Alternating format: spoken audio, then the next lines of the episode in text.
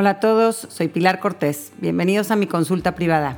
En este episodio vamos a hablar del reto de mantener viva la llama del amor, sobre todo en los primeros años de matrimonio. Te invito a escuchar y en el proceso tal vez aprendas algo sobre ti y los demás.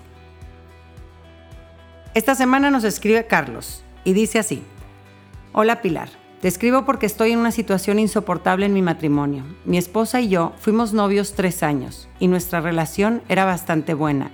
Nos divertíamos mucho juntos y la pasábamos muy bien. Pero siento que poco a poco esto se fue perdiendo y con mucho dolor reconozco que ahora no me siento enamorado de ella. Ahora después de seis años de casados y con dos hijos de cuatro y dos años, siento que poco a poco he ido desapareciendo de su mundo y que solo tiene tiempo y energía para los hijos. Sé que es muy cansado ser mamá de tiempo completo y que en estas edades la necesitan mucho los niños, pero tengo que aceptar que me siento muy solo y descuidado. Cada vez nos llevamos peor. Noto que a ella también le molesta como soy. Discutimos mucho. Ella se queja todo el día y siempre está cansada por lo que nuestra vida sexual es prácticamente inexistente. Últimamente he disfrutado mucho las pláticas con mi asistente y estoy empezando a sentirme cada vez más atraído hacia ella.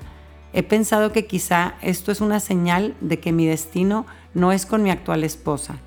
Volteo a ver a mis amigos y tampoco los veo contentos en sus matrimonios, así que creo que lo que tengas que decirnos nos va a servir a muchos. Saludos, Carlos.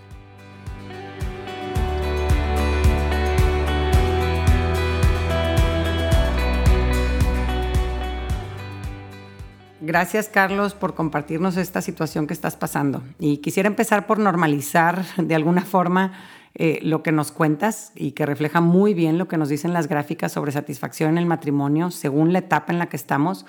Mi esposo y yo eh, participamos, somos voluntarios en pláticas prematrimoniales y, es muy común cuando estamos explicándoles pues, las diferentes etapas que van a vivir si Dios les da vida eh, juntos pues primero está la etapa de pareja conviviente, después viene la etapa de la llegada de los hijos, después viene la etapa de niños en edad preescolar, luego los niños en edad escolar, luego los niños en la adolescencia, luego cuando se van los hijos de la casa, luego la etapa del retiro, la jubilación y la vejez. Y cuando les preguntamos eh, estas parejitas ahí con sus caritas de inocentes y algunos todavía de caritas de enamorados, este, les decimos, ¿y cuál creen de estas diferentes etapas que van a vivir? ¿En dónde van a tener su mayor satisfacción matrimonial? Y muchos de ellos dicen, en la llegada de los hijos. Y eh, la realidad es de que es todo lo contrario, ¿no? Este, cuando llegan los hijos, eh, baja nuestra satisfacción eh, en nuestro matrimonio muchísimo. Eh, y digo, para ponerlo ya así en concreto en cómo es, la mayoría, las, las personas cuando entramos al matrimonio, solo un 35% reportan que las cosas entre ellos siempre van bien. Ya en el momento en el que nace el primer hijo, la satisfacción matrimonial baja un 26%. Cuando los hijos tienen edad preescolar, baja todavía más, a un 19%. Cuando está en etapa escolar, toca su nivel más bajo, donde solo un 10% de las parejas reportan que las cosas en su matrimonio van muy bien. Eso quiere decir que para el resto de los mortales, o sea, un 90% donde está incluida aquí una servidora, las cosas no van bien en su matrimonio durante estas etapas. Eh, ¿Cuándo empieza a mejorar la satisfacción matrimonial? Pues curiosamente cuando los niños empiezan a ser más independientes, este, a partir de la adolescencia Sí hay un pequeño bajón en la calidad del matrimonio cuando se va el último hijo de la casa, como que pues ahí es una etapa como de ajuste también este, entre la pareja, con este cambio tan grande de ya no tener hijos en casa, pero generalmente de ahí va para, eh, para adelante, suele mejorar la relación, ¿no? Y en la etapa del retiro, un 40% de las parejas reportan que las cosas entre ellos van muy bien, ¿no? Así que, Carlos, eres normal, pero Vaya, no por eso nos vamos a conformar. Hay mucho que podemos hacer para darle la vuelta a una relación que, que se ha ido por mal camino.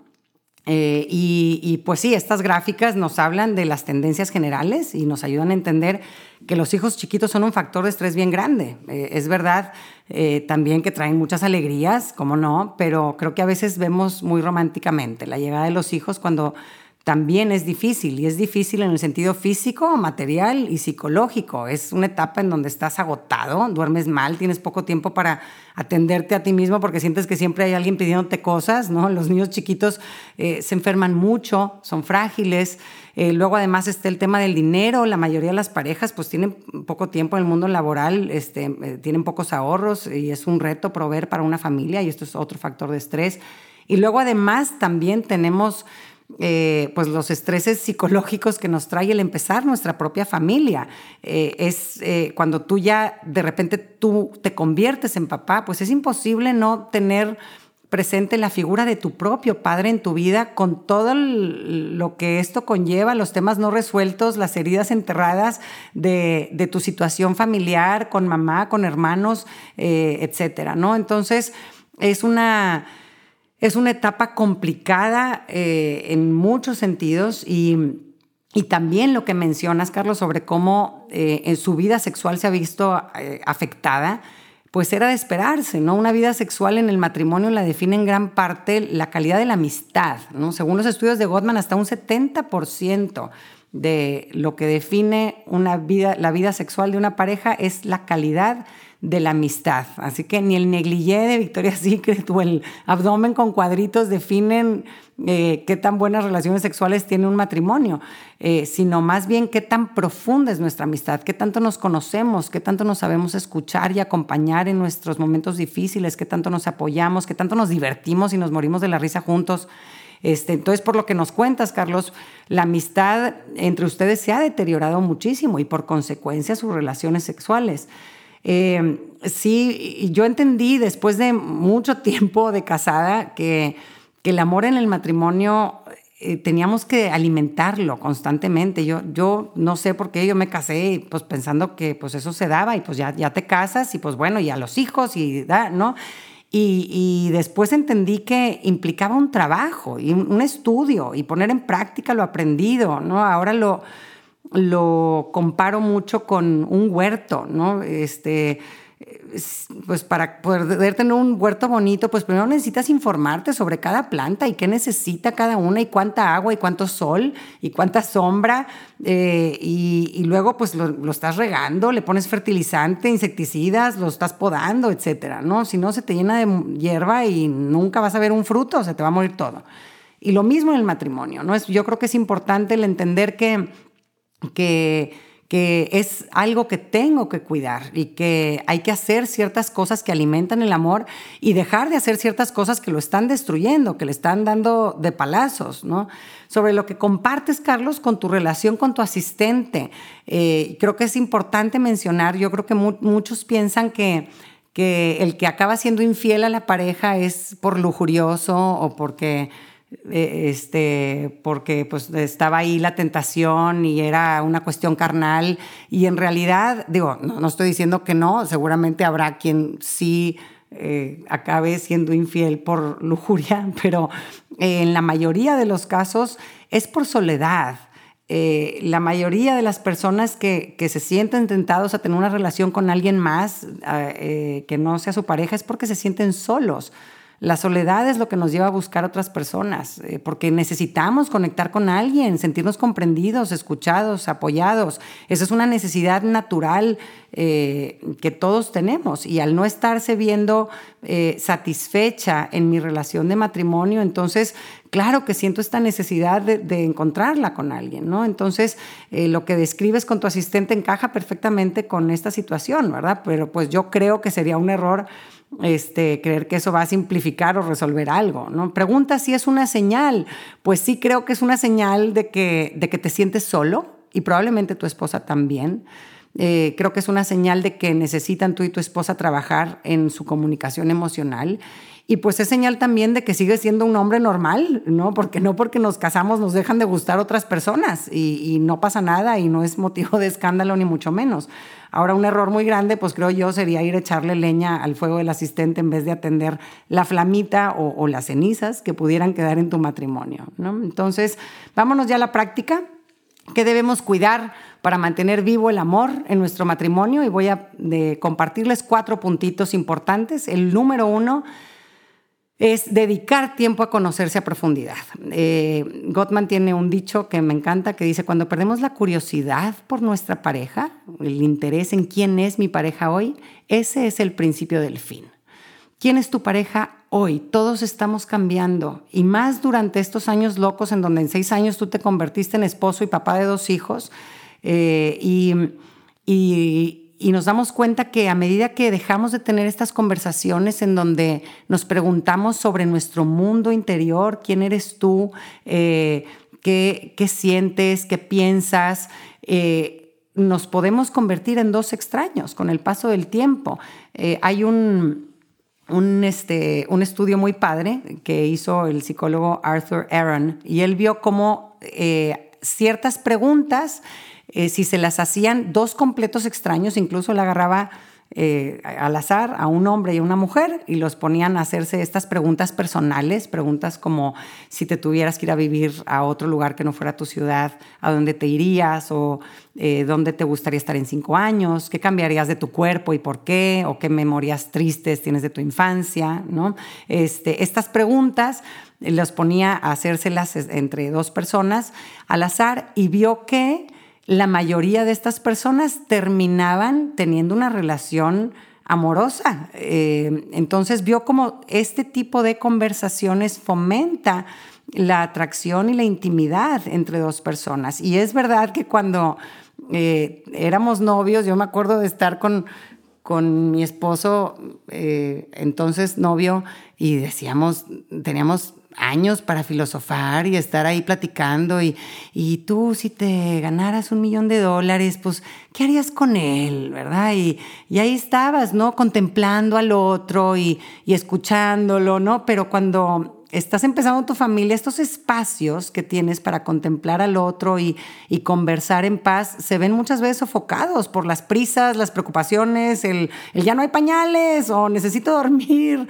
Eh, y y, tenemos que defender estos, estos momentos, ¿no? En donde eh, nos, nos centramos en lo que hay adentro de nuestra persona y de, nuestra pareja y de nosotros mismos y, y, no nos perdemos nada más en estas conversaciones superficiales de qué hiciste hoy, ya pagaste el gas, qué vamos a hacer el fin, necesito que pagues a recoger estas cosas, ¿no? Este, y, y nunca adentrando en nuestros sentimientos, en nuestras ilusiones, nuestra historia, etcétera, ¿no? Entonces, eh, sean conscientes que si en este tiempo no defendemos estos momentitos para tener este tipo de conversaciones, pues no se va a dar solito, ¿no? Sobre todo en estos primeros años de matrimonio. Número dos, aprendan a desahogarse de los temas que estresan, que los estresan afuera del matrimonio y, y, acojan y acompañen a su pareja en su desahogo. Esto de desahogarnos y acoger el desahogo es algo importantísimo que muchas parejas no saben hacer. Eh, muchas parejas, eh, pues hay uno o dos que, que se sienten incómodos o, se ponen nerviosos cuando ven a su pareja eh, llorando o, o, expresando su enojo o su frustración, ¿no? Vemos muchos que, nos, pues nos alteramos con, con las emociones negativas cuando lo que más le sirve a la persona que está sintiendo esas emociones es que los acompañemos con paz. Y es algo que yo no sabía hacer y que aprendí a hacer ya, ya casada y que ha sido algo increíble, ¿no? Mi esposo también, el aprender a estar ahí eh, eh, para escuchar a tu persona, a tu pareja que te está diciendo, este, me estoy, estoy cansadísima, ¿no? Entonces, Carlos, yo aquí te diría, deja que tu esposa, entiendo que se queje mucho, pero eh, dale su espacio, pónganse un espacio en el día para decir, vamos a quejarnos, quéjate conmigo, ¿no? Escúchala con paz, con comprensión, sin querer dar soluciones, que ese es un error bien grande, ¿no? Eh, o, tampoco queriendo minimizar su dolor, simplemente recibiendo y acompañando. Y luego cuéntale tú, ¿qué te preocupa a ti? ¿Qué estreses traes? Eh, en, los estudios que han hecho sobre las parejas que reportan una mayor satisfacción han visto que por lo menos, dedican por lo menos 20 minutos diarios para tener este tipo de, conversación en donde liberan su estrés, ¿no? Entonces, 10 minutos y 10 minutos para, para saber qué hay adentro de mi pareja y saber que cuento con mi pareja en mis momentos difíciles. No estoy solo en lo que me acongoja. Y tal vez mi pareja no puede hacer nada para quitarme este dolor o esta molestia o esta incomodidad, pero es suficiente saber que no estoy sola, que no estoy solo en medio de este dolor. Número tres, hagan actividades divertidas juntos, por lo menos una vez por semana, algo donde se relajen, donde se rían, eh, que aprendan algo diferente, métanse una clase de salsa o de cocina, hagan ejercicio juntos, eh, o una noche de masaje donde ponen sus velitas, su incienso, música, este, yo te hago el lunes, tus 20 minutitos de masaje y el miércoles me toca a mí, ¿no? Este, eh, es bien importante, nosotros tenemos el poder de influenciar a qué asociamos a nuestra pareja. Y, cuando mi pareja siempre viene de la mano con eh, sentimientos negativos, entonces voy a asociarla a eso. Y yo puedo hacer algo para eh, promover que mi pareja me recuerde sentimientos positivos, ¿no? Este, puede ser que hoy tú, Carlos, eh, a tu mujer la asocies con quejas, con reclamos, con soledad, con cansancio, pues hay que hacer algo para que esa figura la asocies con experiencias positivas. Hay que provocar esas experiencias.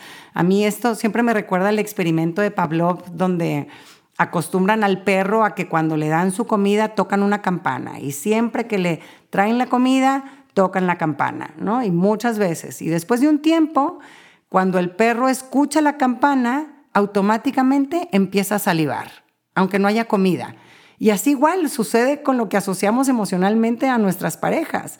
Si, si yo veo que me está llamando por teléfono mi pareja y veo su nombre y me acuerdo de él, siento placer, aunque en ese momento no me esté dando placer, pero eh, en mi memoria él me recuerda experiencias placenteras y las vuelvo a sentir, ¿no? Entonces, eh, eh, tenemos más poder de lo que creemos en en qué asociamos a nuestras parejas y aquí hay que vernos bien inteligentes para, para hacerlo bien. Y número cuatro, trabajen en mejorar sus relaciones sexuales, como dijimos, empezando por fortalecer la amistad, que, que es sí bien un 70%, pero también atendiendo el 30% restante, que tiene que ver con el cortejo habitual de todos los días, el tirarnos la onda, el decirnos piropos, eh, la admiración por el otro, dile lo que te gusta a tu pareja, cáchala haciendo algo padre y díselo, wow, apláudele, eh, eh, dile algo de cómo es, de qué te gusta, de cómo resolvió un asunto, de lo bien que se le ve el color azul, ¿no? Este, todo esta parte de, de estar mandando de alguna forma mensajes que le digan a tu pareja, te estoy viendo, te estoy poniendo atención y me gustas. Eh, arranquen por completo de su vocabulario la crítica o los comentarios despectivos, háblense bonito, todo esto tiene que ver con cómo me siento yo al momento de la relación sexual, eh, cómo voy a, si yo siento que tú no me admiras, que todo el día me estás diciendo que hago mal, pues ¿cómo quieres que llegue yo a ese momento de la relación sexual? Pues llego con todo esto encima, ¿no? Este, y luego también algo que tiene mucho que ver con, con la calidad de las relaciones sexuales es el hablar directamente sobre nuestras relaciones sexuales. ¿no? La, compatibilidad sexual se construye y se construye pidiendo feedback y adaptándonos. ¿no? Entonces el poder decir qué te gusta, cuéntame qué no te gusta, eh, aquí sientes bien, esto no, eh, y y así poco a poco nos vamos escuchando y nos vamos adaptando al otro, ¿no? Este, agenden y defiendan ese tiempo para tener relaciones sexuales porque en estos años en donde estás tan cansado, si no lo programas, nunca se va a dar y es algo importante que hay que cuidar. Carlos, tú tienes dos hijos chiquitos, nos cuentas que tienes un hijo de cuatro y un hijo de dos, y para ellos es muy importante cómo tú y tu esposa manejen esta situación y los mensajes que les van a mandar con todo esto. Yo creo que es una gran oportunidad para darles una lección maravillosa a sus hijos y enseñarles que el amor no se encuentra, se construye, que en el matrimonio debemos evolucionar, madurar como personas y como pareja, ¿no? Yo pienso en mí, pues cuando mm, recién me casé con mi esposo y éramos otras personas, gracias a Dios, vaya, ¿no? Este, y, para eso, eh, para eso es la vida, ¿no? Para evolucionar y, ser cada vez mejores y madurar. Eh, dejémosle a nuestros hijos este ejemplo de que, de que amar, a amar se aprende y que, y que las relaciones se deben de cuidar cuando tenemos ganas y también cuando no tenemos ganas y que al final vamos a cosechar donde hayamos sembrado. Gracias por escucharme. Ojalá que te lleves aunque sea una cosita valiosa para aplicar esta semana y construir una vida mejor. Si quieres trabajar con más profundidad en tu matrimonio, en mi página puedes encontrar un taller que incluye ocho sesiones en video y un material en PDF para hacer ejercicios en pareja. Acuérdate que para que dure hay que darle mantenimiento. No se esperen a tener el matrimonio en cuidados intensivos, por favor, para empezar a hacer algo. Seamos precavidos y cuidadosos porque el matrimonio es un tesoro del cual depende gran parte de nuestra felicidad. Un abrazo y excelente semana para todos.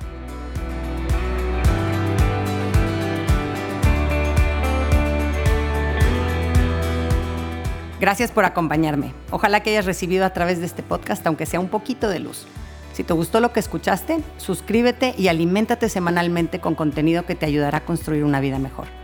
Si quieres compartir la luz que te llevaste de este tema, puedes enviarnos tus comentarios por mensaje de voz o por escrito al número más 52 8111 930543 o por email en consulta privada arroba luminapilarcortés.com, cortés con S. En mi página puedes accesar a talleres en línea y más material educativo. Encuéntrame en www.luminapilarcortés.com.